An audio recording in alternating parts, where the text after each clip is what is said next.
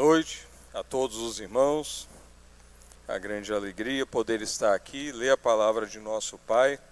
E gostaria de convidá-los, aqueles que pudessem estar de pé, a ler de forma responsiva o Evangelho de Marcos, capítulo 8, versículos 34 a 38, até o capítulo 9, versículo 1. Continuando a palavra de onde nosso irmão presbítero Samuel pregou na semana passada. Então, convocando a multidão e juntamente os seus discípulos, disse-lhes: Se alguém quer vir após mim, a si mesmo se negue, tome a sua cruz e siga-me.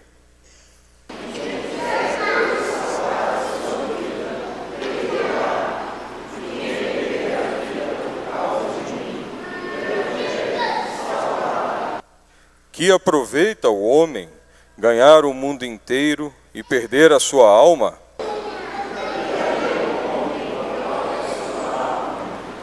Porque qualquer que nesta geração adúltera e pecadora se envergonhar de mim e das minhas palavras, também o filho do homem se envergonhará dele quando vier na glória de seu Pai com os santos anjos.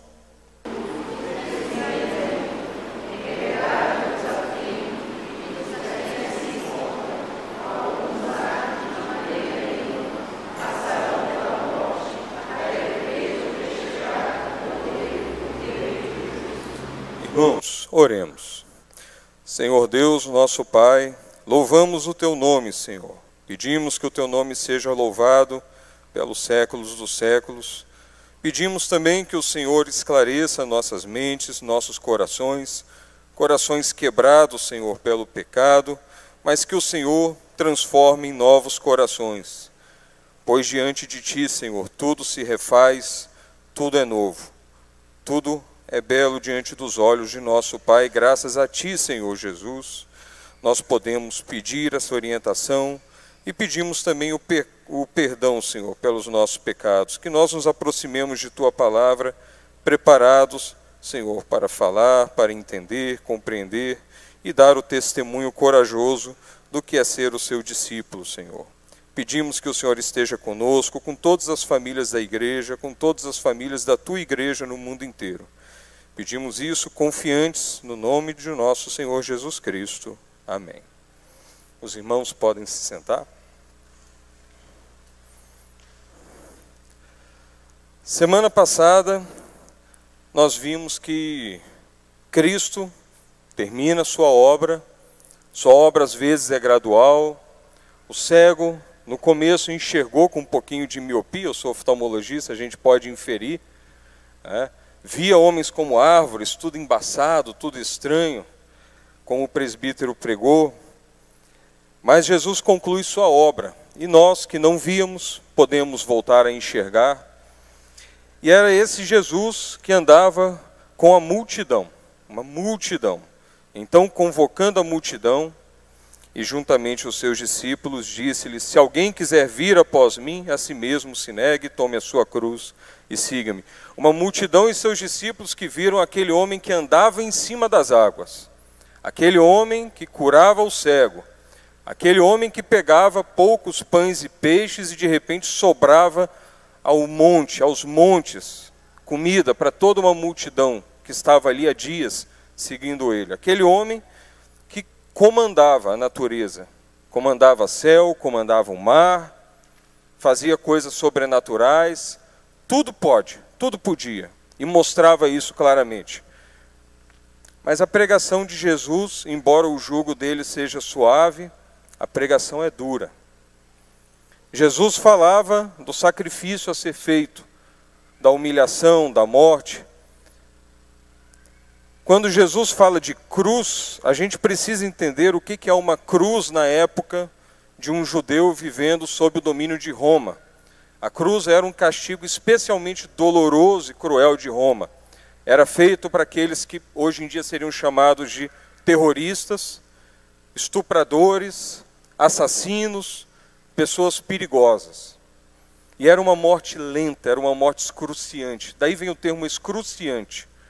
era uma morte que às vezes poderia durar dias. No caso de Cristo, não durou dias, porque antes a tortura foi muito cruel. Ele foi flagelado. E isso tudo é um capítulo à parte.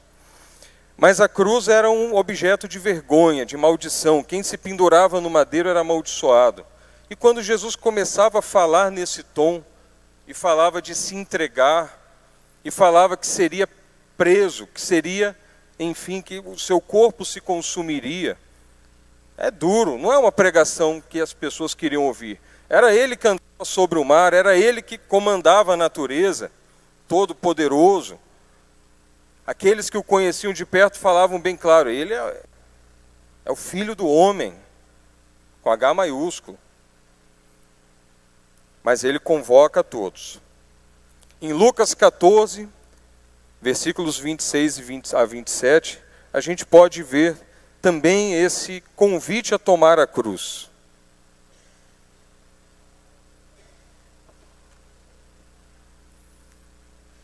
Se alguém vem a mim e não aborrece a seu pai, a mãe, mulher e filhos, irmãos e irmãs, ainda a sua própria vida, não pode ser meu discípulo.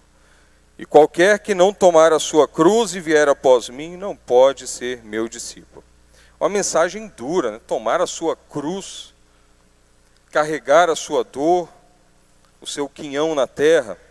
Muitas vezes as pessoas buscam na fé o consolo. A verdadeira fé nos dá o consolo dá o consolo na verdadeira vitória, na vitória na eternidade junto a Deus, na vitória sobre os nossos pecados por causa do sacrifício de Jesus Cristo. Mas as pessoas esperam algum tipo de vitória diferente muitas vezes, uma vitória no agora, sucesso, dinheiro, fama. Essa não é a vitória que Deus prometeu. Ele convoca a multidão e juntamente seus discípulos até hoje.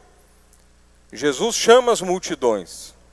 Quantos estão dispostos a pagar o preço para ser discípulo de Jesus Cristo? Nós veremos esse preço. Quem está disposto a sofrer por Cristo até o fim, a morte, e uma morte dolorosa muitas vezes? Quem, quando confrontado com a dor, compreende que aquela dor também faz parte da nossa cruz? Quantos irmãos nós observamos no dia a dia sofrer com a doença, com a privação, doença no corpo, doença na mente, doença no espírito, morte. Quantos pais veem a morte de seus filhos, quantas pessoas queridas nós perdemos de forma violenta por assassinato, sofrimento, dor. Nós carregamos isso conosco, a igreja carrega isso ao longo de mais de dois mil anos. Mas quem entende tudo isso está disposto a sofrer por Cristo até o fim, a morte. O discípulo é marcado por isso. A mensagem, por mais que seja dada às multidões, que tinham visto e usufruído de Cristo, eles viram o que Cristo podia fazer, eles viram poucos pães e peixes alimentarem muitas pessoas. Mas nem todos estavam dispostos a seguir. Até aqueles mais próximos de Jesus tremeram. Pedro negou a Cristo três vezes, avisado que ele ia fazer isso e falando: Eu jamais. Quantas vezes nós negamos nosso Senhor?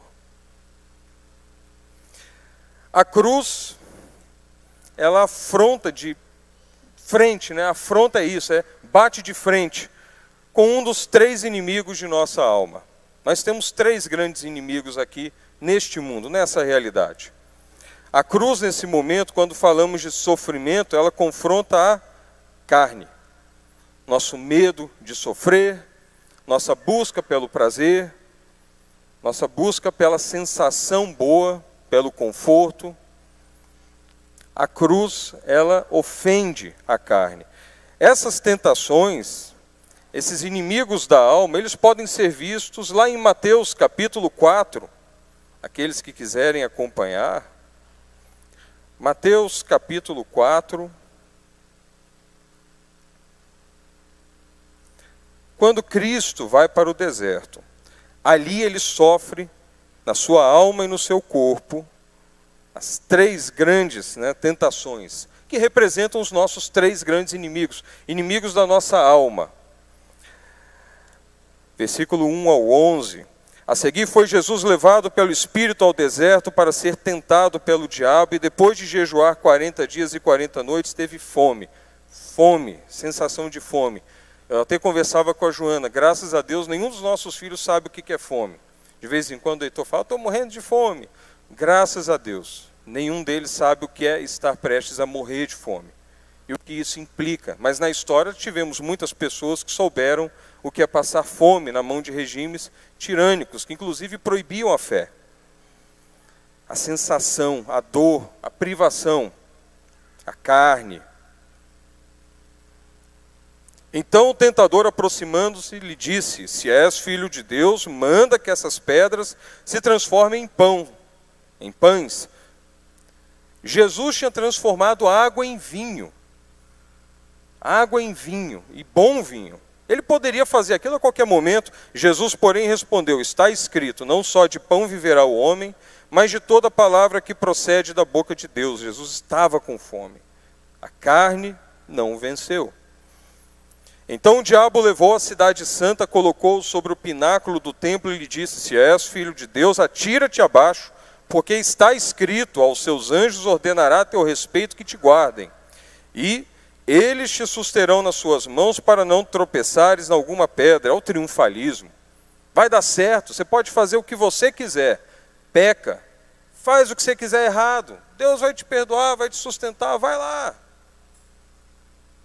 Isso é tentar a Deus. Respondeu-lhe Jesus: Também está escrito: Não tentarás o Senhor teu Deus. Este é o inimigo, o próprio Satanás, que distorce a palavra, distorce a fé, distorce a crença são as ideias falsas. Se a carne é o nosso inimigo, que ataca a nossa sensação, Satanás é o inimigo que ataca a nossa ideia, nosso pensamento. Ele vai na fé e transforma a palavra da Bíblia numa coisa diferente para dizer o que a Bíblia nunca disse e que Jesus nunca pregou. São as heresias.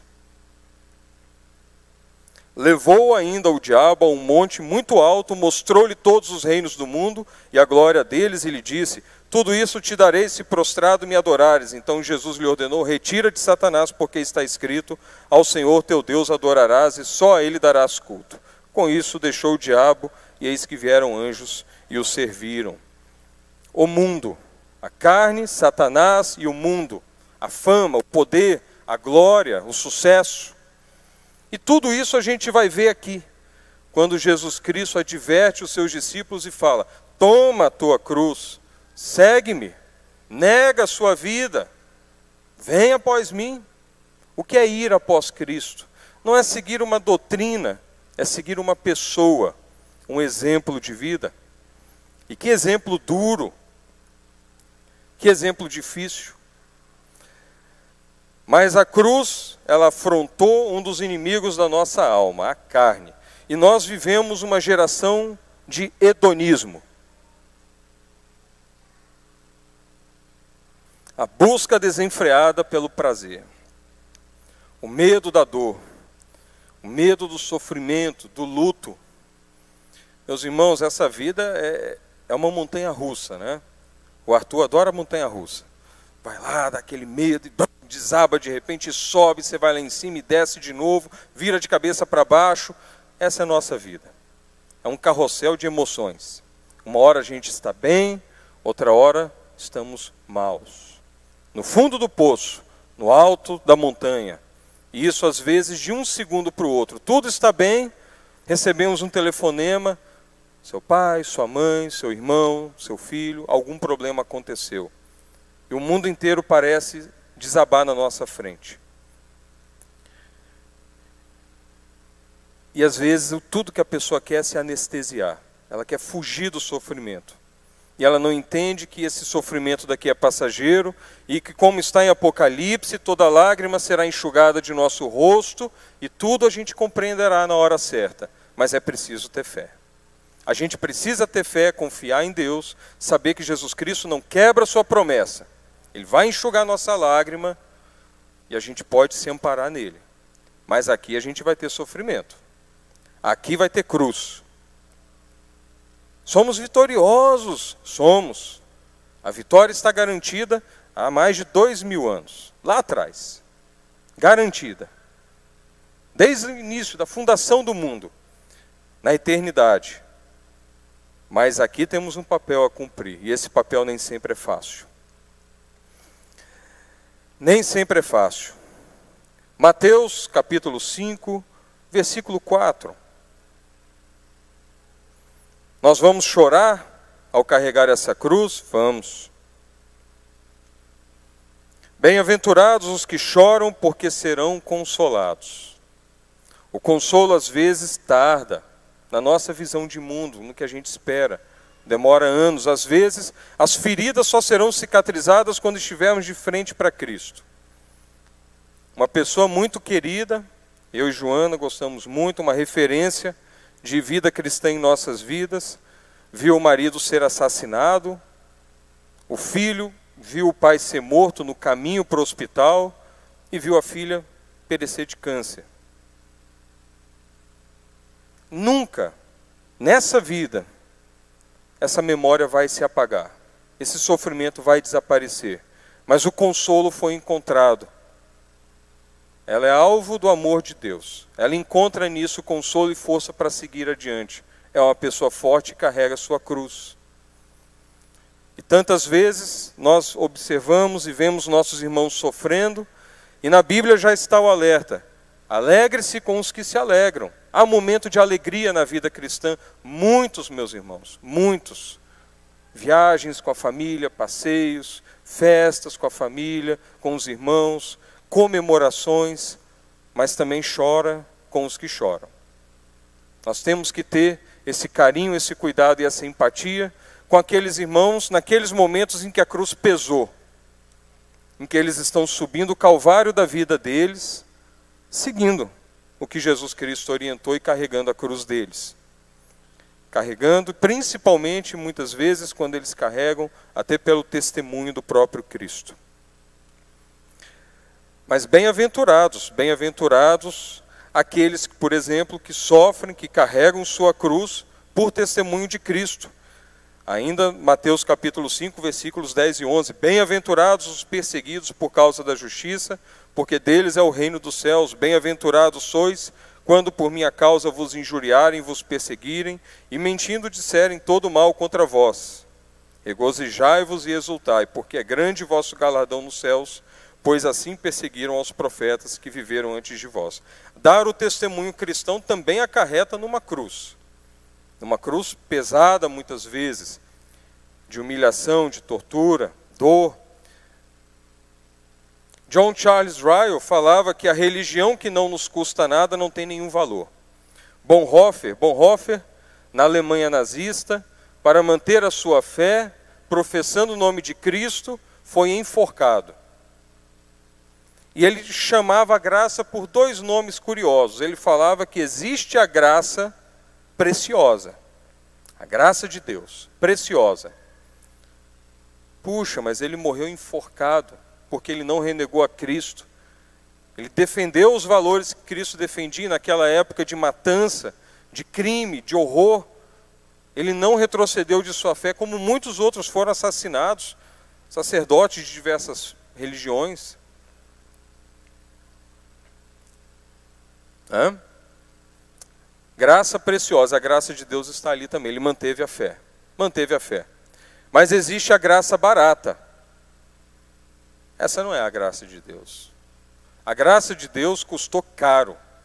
E mais caro do que para qualquer um de nós custou caro para Ele mesmo.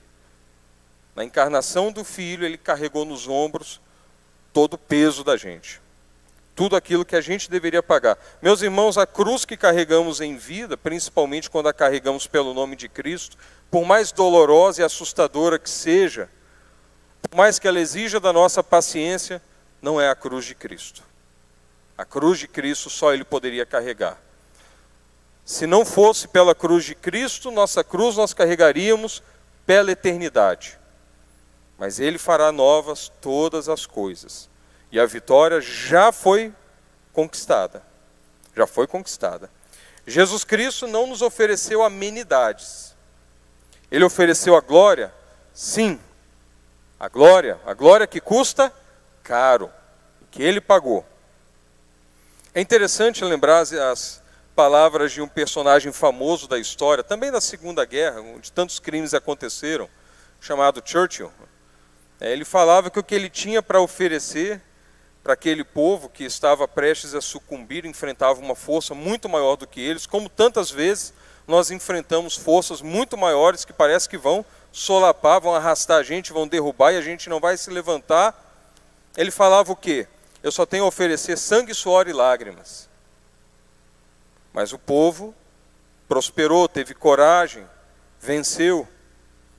Às vezes, um povo inteiro vai perecer, vai perder.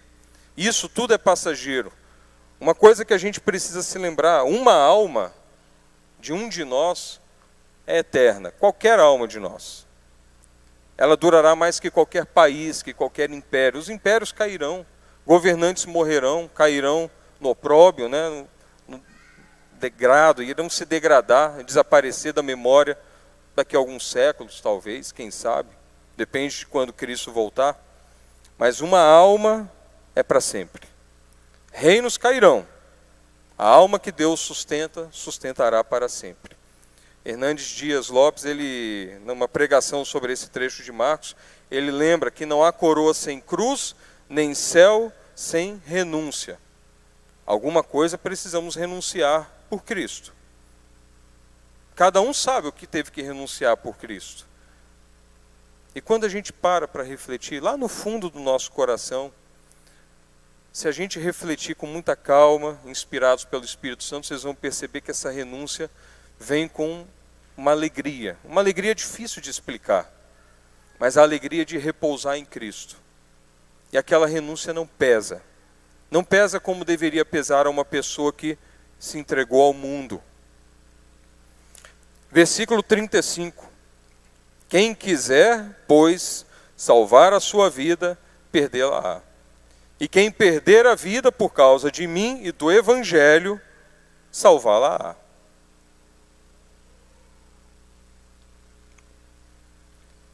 Perder a vida, mas viver de verdade. Quantas pessoas caminham por aí mortas? Mortas, apodrecidas, sepulcros abertos.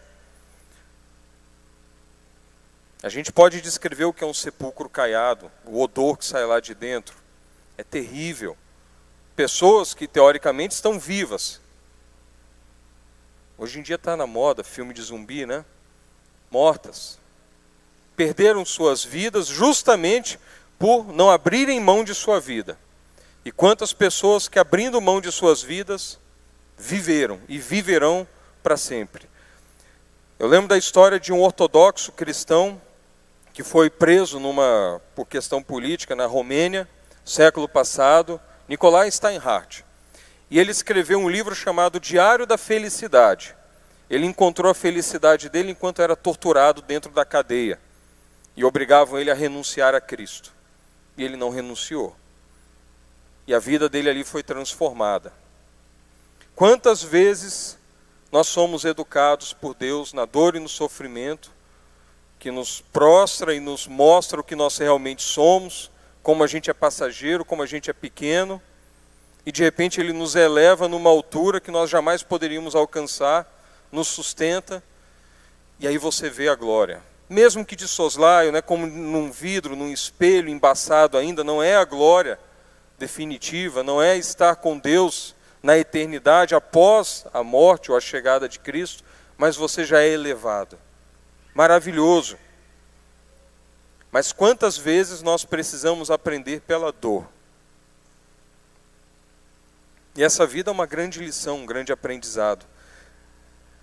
Quando falamos de perder a vida para salvá-la e manter a vida para perdê-la, a gente lembra de uma contraposição. A sabedoria do mundo e a sabedoria de Deus. Isso é falado na Bíblia em várias partes. Quem acha que é sábio pelo mundo ou é esperto, é louco porque essa sabedoria morre com esse mundo. Mas aquele que para esse mundo parece louco, que defende as ideias mais loucas do mundo, como alguém numa cruz salvar todos nós, filho de Deus, Deus encarnado, membro da Trindade, nosso irmão mais velho, e nos adotou na família, essa, essa sabedoria vai durar para sempre. Essa sabedoria não só vai durar, como já durou. Persistiu por dois mil anos de perseguição, tentativas de destruição da fé, ameaças externas e internas. Essa sabedoria durou. Enquanto nossos, nossas ideias, nossos projetos, nossos livros de sabedoria humana se tornam ridículos após poucos anos, décadas, séculos. que são séculos? Nada. Poeira. Poeira. Salmo 144, versículos 3 e 4. A vida é como um sopro, uma sombra que passa. A vida é como um sopro. Muitas vezes quem está sofrendo não sente a vida passar rápido, não. A vida passa devagar para quem sofre.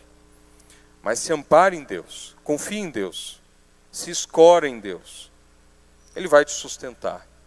Entenda que se Deus te dá o sofrimento, esse sofrimento não é gratuito. Ele fala que nunca vai dar uma tentação acima daquilo que podemos resistir. Então, a quem muito foi cobrado, a quem muita tentação sobreveio, a quem muito sofrimento foi entregue, é porque essa pessoa tem uma grande responsabilidade também em sua fé. Eclesiastes 11, né, até o 12, fala de desfrutar da vida. Sim, desfrute da vida. Deus não nos fez para sofrer, tanto foi em Apocalipse ele mesmo fala: Eu vou abreviar o sofrimento dos meus filhos. Quando a coisa estiver muito ruim, eu volto, chega, eu vou abreviar. Eu não quero que ninguém sofra, tanto que ele sofreu na carne dele, no espírito. Cristo chega a lamentar-se ter sido abandonado por Deus, uma coisa que nós cristãos nunca vamos saber na nossa vida de verdade o que é ser abandonado por Deus, o que é essa solidão de alguém, por exemplo, que será condenado. Cristo sofreu tudo isso para que nós não sofrêssemos o insuportável. Ele aguentou o insuportável na cruz no espírito, no corpo, desceu, pregou, elevou-se, ressuscitou, está nos céus, reina. E Eclesiastes nos lembra: olha, essa vida é fugaz, vai acabar, desfruta, aproveita. Tanta coisa boa acontece. Sim, tem sofrimento, mas olha para as bênçãos, conta as bênçãos que Deus te dá. Carrega a tua cruz, renega a sua vida, renega Sacrifica o que tem que ser sacrificado, sacrifica, mas aproveita, porque nessa, nessa caminhada não é só sacrifício. Mas quando aproveitar, lembra-se. Lembra-se, se possível, desde a sua juventude, que um dia você prestará contas, estará diante de Deus. Assim falou o pregador. Versículo 36 e 37: Que aproveita o homem ganhar o mundo inteiro e perder a sua alma que daria um homem em troca de sua alma? O que, vocês podem usar para comprar a alma de vocês? Alma aqui, é, em grego, é o mesmo termo lá do versículo 35, quando fala salvar a sua vida. Vida e alma é a mesma expressão grega. Na verdade, significa o que? Você inteiro. A gente não tem corpo e alma separado. A gente é um só, é integrado. Então você se salva inteiro ou se perde inteiro aquele negócio de que ah, o corpo peca, mas o espírito está tranquilo. Não.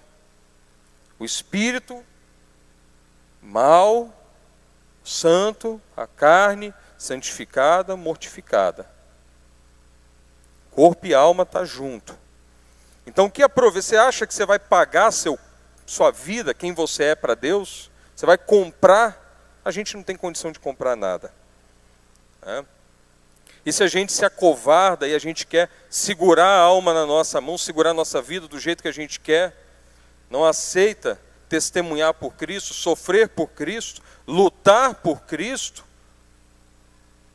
sofrer, ser atacado, muitas vezes ser difamado, caluniado, humilhado por Cristo, e cada dia isso é mais próximo da nossa realidade. Tem gente que é queimada viva dentro da igreja por Cristo. Não renega a sua fé. Mártires. E é engraçado que aonde o sangue do mártir, do mártir cai, a igreja cresce. Ela floresce. É uma verdade muito dura, mas é uma verdade que dura dois milênios. Mas o que, você vai dar em troca da sua alma? Como que você compra a sua alma e oferece a Deus você? Não tem como comprar. Quem comprou foi Cristo. Quem é o inimigo da nossa alma que nos leva a querer seguir, ganhar o mundo inteiro? O mundo, o próprio mundo, a fama, a glória.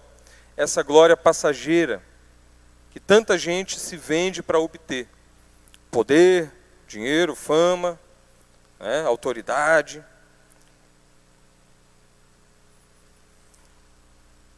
As pessoas se perdem nisso elas se vendem. E é interessante que, como eu já falei algumas vezes, o homem não pode pagar pela sua alma, sua vida. Nós não criamos a nós mesmos, não somos donos de nós mesmos, não podemos nos redimir. É igual aquela história do. É o famoso. Um conde famoso que gostava de contar muita mentira. Ele contava uma mentira uma vez de uma história que ele viu de alguém que estava se afogando, então, para se salvar, a pessoa mesmo puxou ela pela cabeça. Não, você não vai se tirar do lamaçal, nem de um mar onde você está se afogando. Munchausen, Barão de Munchausen. Ele contava as histórias mais estapafúrdias. A história mais estapafúrdia que a gente pode inventar é que eu vou me salvar. Você tem que se perdoar. Não. Você tem que compreender que o perdão é divino. O perdão vem de Deus, ele te resgata e ele vai mover o seu coração e você vai aguentar, inclusive, sofrer pelo nome de Deus. E vai levantar a cruz junto com Deus e vai carregar e vai seguir os passos dele se isso for cobrado da sua vida. Deus vai te dar essa coragem, meu irmão. Confie, ore. Se a vida está difícil, se você está passando por um problema no seu trabalho por causa de Cristo, de ter que defender a verdade, defenda a verdade. Deus vai te sustentar. Deus não tem palavra dobre, Deus não volta atrás, Deus não conta mentira para ninguém. Se Ele acendeu a fé no seu coração, você pode passar por dificuldades, você pode tropeçar, você pode cair, mas o Espírito Santo te resgata e te inspirará. Mas como que as pessoas acham que vão comprar suas vidas de Deus? Alguém pode fazer o que quer, correr atrás da fama, mentir, fingir que é cristão, mas cair no mundo e agir como qualquer um do mundo. Você vai querer comprar como a sua vida? 30 moedas e uma corda. Mateus 26, 15. E é muito triste quem acha que vai comprar alguma coisa nesse mundo, que vai escapar de ter que, às vezes, carregar a sua cruz, até pela sua fé. É? Mateus 26, 15. O preço está aí. Que me quereis dar, e eu vos entregarei. E pagaram-lhe 30 moedas de prata. E logo você vê aonde isso levou Judas. 27, 5.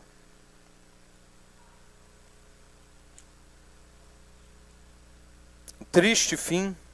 Então Judas, atirando para o santuário as moedas de prata, retirou-se e foi enforcar-se.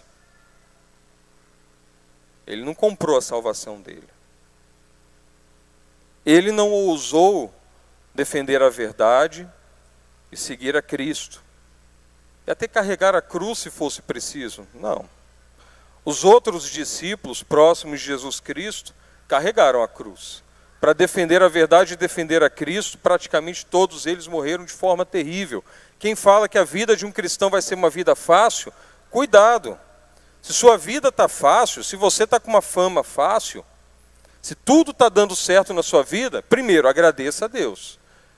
E peça que Deus mantenha assim, muito agradecido, que Deus sustente a sua vida e que te sustente, leve adiante e que graças a Deus você pode desfrutar da sua vida. Mas cuidado, porque esse mundo cobra um preço. E quem fala a verdade paga, cedo ou tarde. O normal é que isso aconteça, porque o amor de Deus traz junto com ele o ódio do mundo. E vice-versa. A ira de Deus vem para aquele que tem o amor do mundo muitas vezes não tem jeito. Nós dependemos de Cristo e da cruz. Salmos 49, versículos 7 a 9. Salmos 49, versículos 7 a 9. Ao irmão verdadeiramente ninguém o pode remir, nem pagar por ele a Deus o seu resgate, pois a redenção da alma deles é caríssima e cessará a tentativa para sempre, para que continue a viver perpetuamente e não veja a cova. Ninguém pode remir a gente, só Deus. Por isso, quando Cristo fala que ele perdoaria os pecados, ah, eu curei a mão ressequida, eu curei o cego, ah, mostre mais sinais, não, agora eu vou perdoar.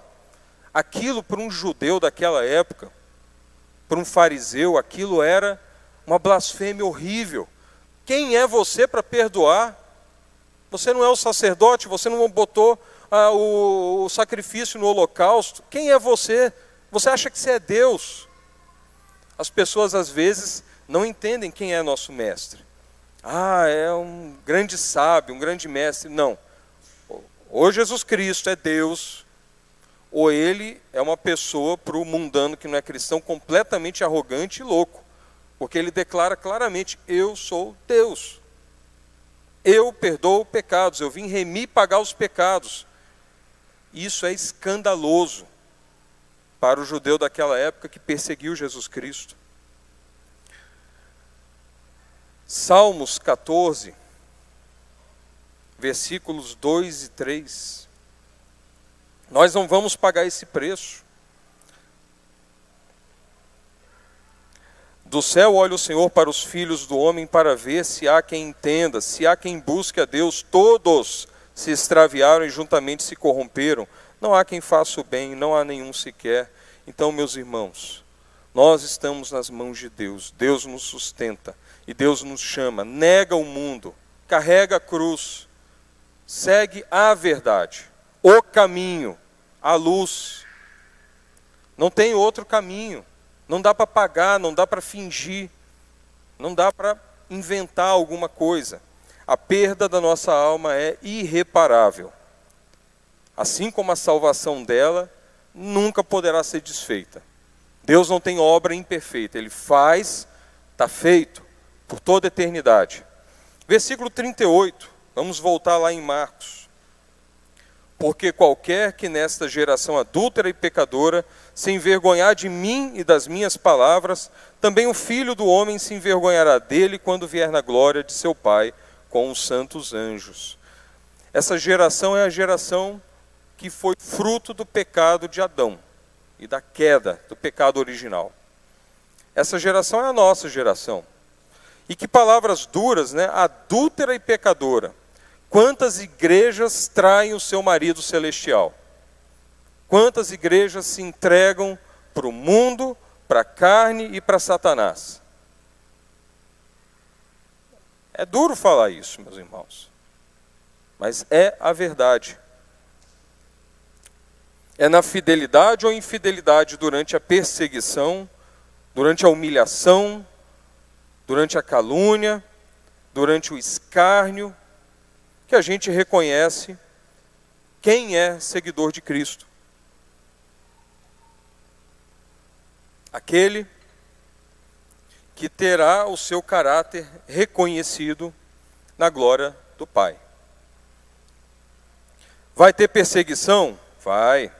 Marcos 13, versículos 9 a 13. Estai vós de sobreaviso. Jesus Cristo avisa. Porque vos entregarão aos tribunais e às sinagogas, sereis açoitados e vos farão comparecer à presença de governadores e reis por minha causa para lhes servir de testemunho. Mas é necessário que primeiro o evangelho seja pregado a todas as nações. Quando, pois, vos levarem, vos entregarem, não vos preocupeis com o que haveis de dizer, mas com o que, vos, o que vos for concedido naquela hora, isso falai, porque não sois vós os que falais, mas o Espírito Santo. Um irmão entregará à morte outro irmão e o pai ao filho. Filhos haverá que se levantarão contra os progenitores e os matarão. Sereis odiados de todos por causa do meu nome, aquele, porém, que perseverar até o fim, esse será salvo. Nós cremos na perseverança dos santos. Se Deus te salvou, se o Espírito Santo tocou no seu coração, você persevera. Você pode tropeçar? Pode. Você volta, você se arrepende, não é remorso, é arrependimento real. Seu coração quebra, Cristo reforma, você volta. E você suporta a perseguição se ela acontecer. A dor, a humilhação. Hoje em dia nós vivemos uma sociedade que todo mundo quer aparecer e parecer. Você tem que passar na rede social, mostrar felicidade, está tudo bem, frase motivacional, versículo da Bíblia, todo mundo se expondo nas redes, muita coisa boa você acha lá. Poucas pessoas são, na verdade.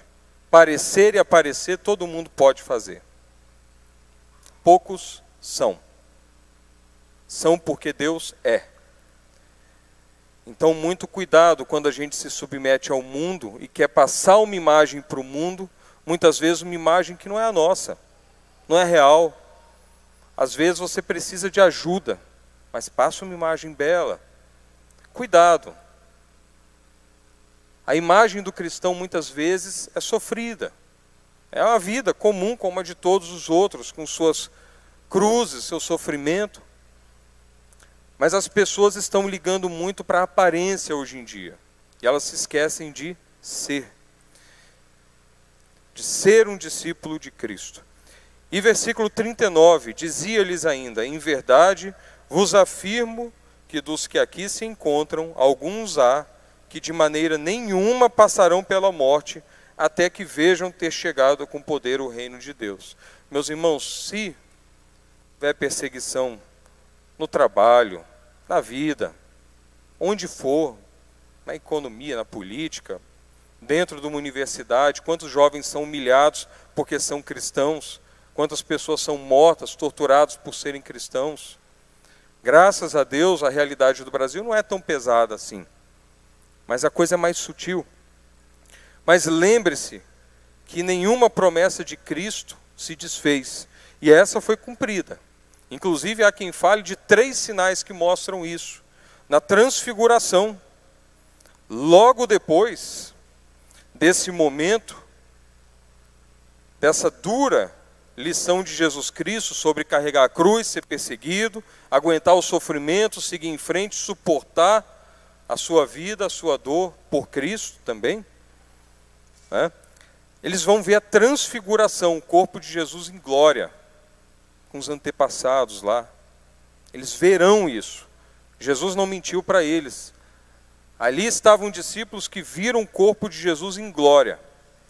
Tem outro sinal, muitos falam que se remete à própria ressurreição e ascensão. Muitas pessoas viram Jesus Cristo.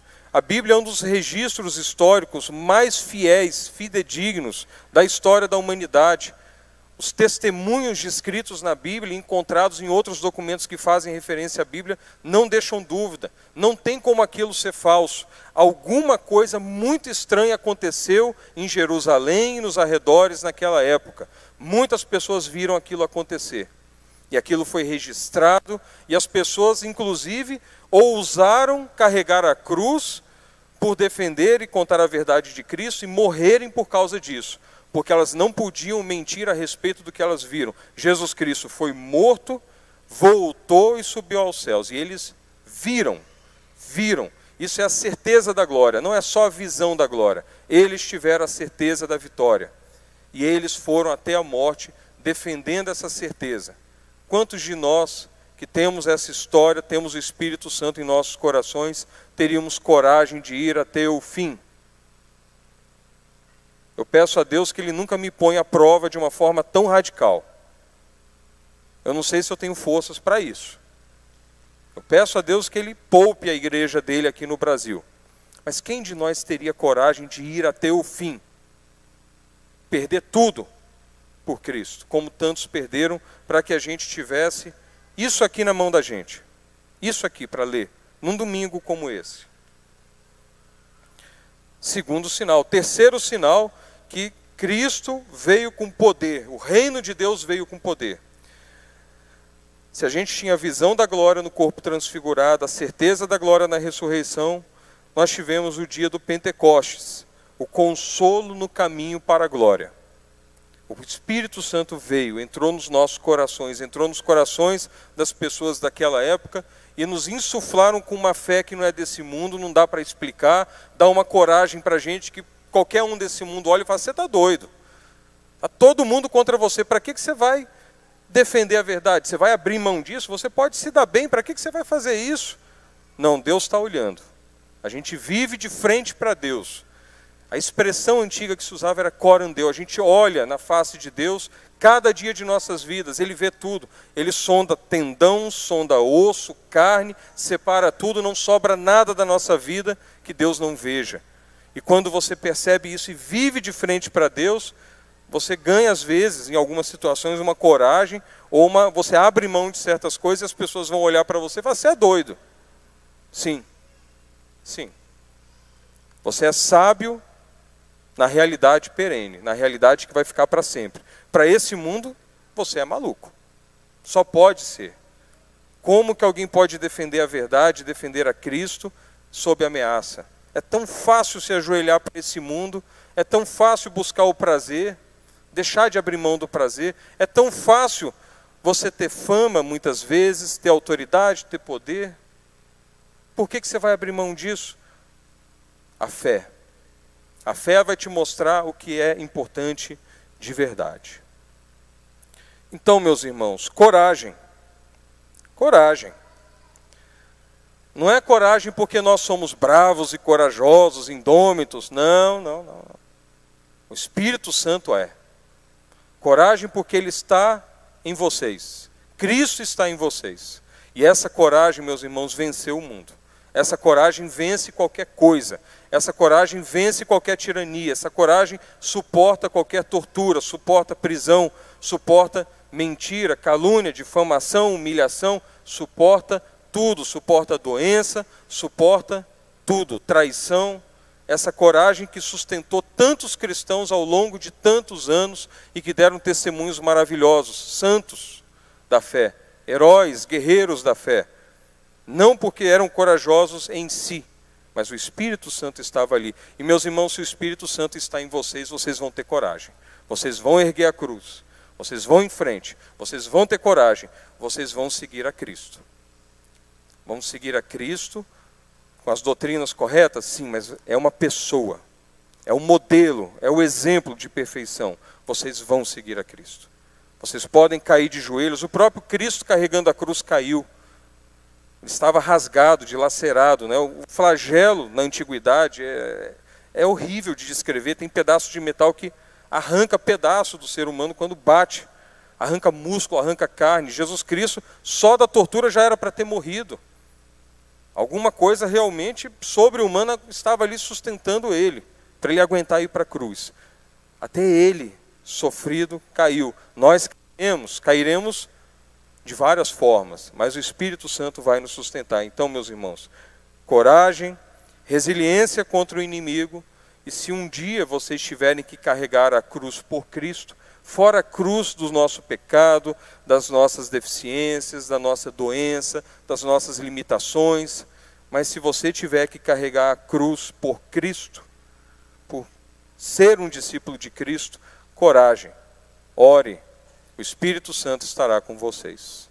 Então, que Deus possa sempre nos proteger, nos inspirar, nos dar coragem e que nós possamos, sim, negar esse mundo e botar a nossa atenção no coração e o coração da gente no mundo que realmente importa, o mundo de verdade, a eternidade com o nosso Pai. Oremos, meus irmãos. Senhor Deus, nosso Pai, Pedimos, Senhor, que o Senhor olhe por todos nós, sustente, Senhor, nossos espíritos, nossas almas, nossa vida.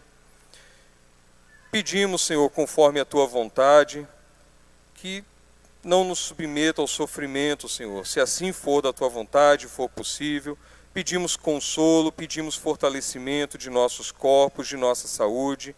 Livra-nos, Senhor, do mal.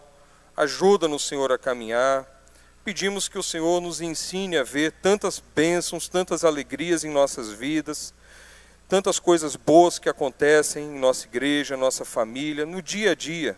Cada dia é uma bênção, Senhor, debaixo de Ti. Cada dia é uma promessa cumprida de viver eternamente a vida eterna junto de nosso Salvador. Mas também pedimos, Senhor, que o Senhor nos ajude. Se for de tua vontade carregar uma cruz, enfrentar desafios, sofrer algum tipo de perseguição, sustenta, Senhor, nosso espírito, eleva nosso coração, nos dê coragem, Senhor, para que consigamos dar o testemunho daqueles que ousaram negar as falsas verdades desse mundo e abraçar a única verdade existente, que é Cristo. Ajuda-nos a seguir nosso Mestre, nosso irmão, nosso Rei que vive e reinará por toda a eternidade. Transforma nossos corações, perdoe os nossos pecados. E é em nome do nosso Rei, Jesus Cristo, teu Filho que pereceu na cruz para pagar o preço de nosso pecado, que nós oramos agradecidos. Em nome dele. Amém.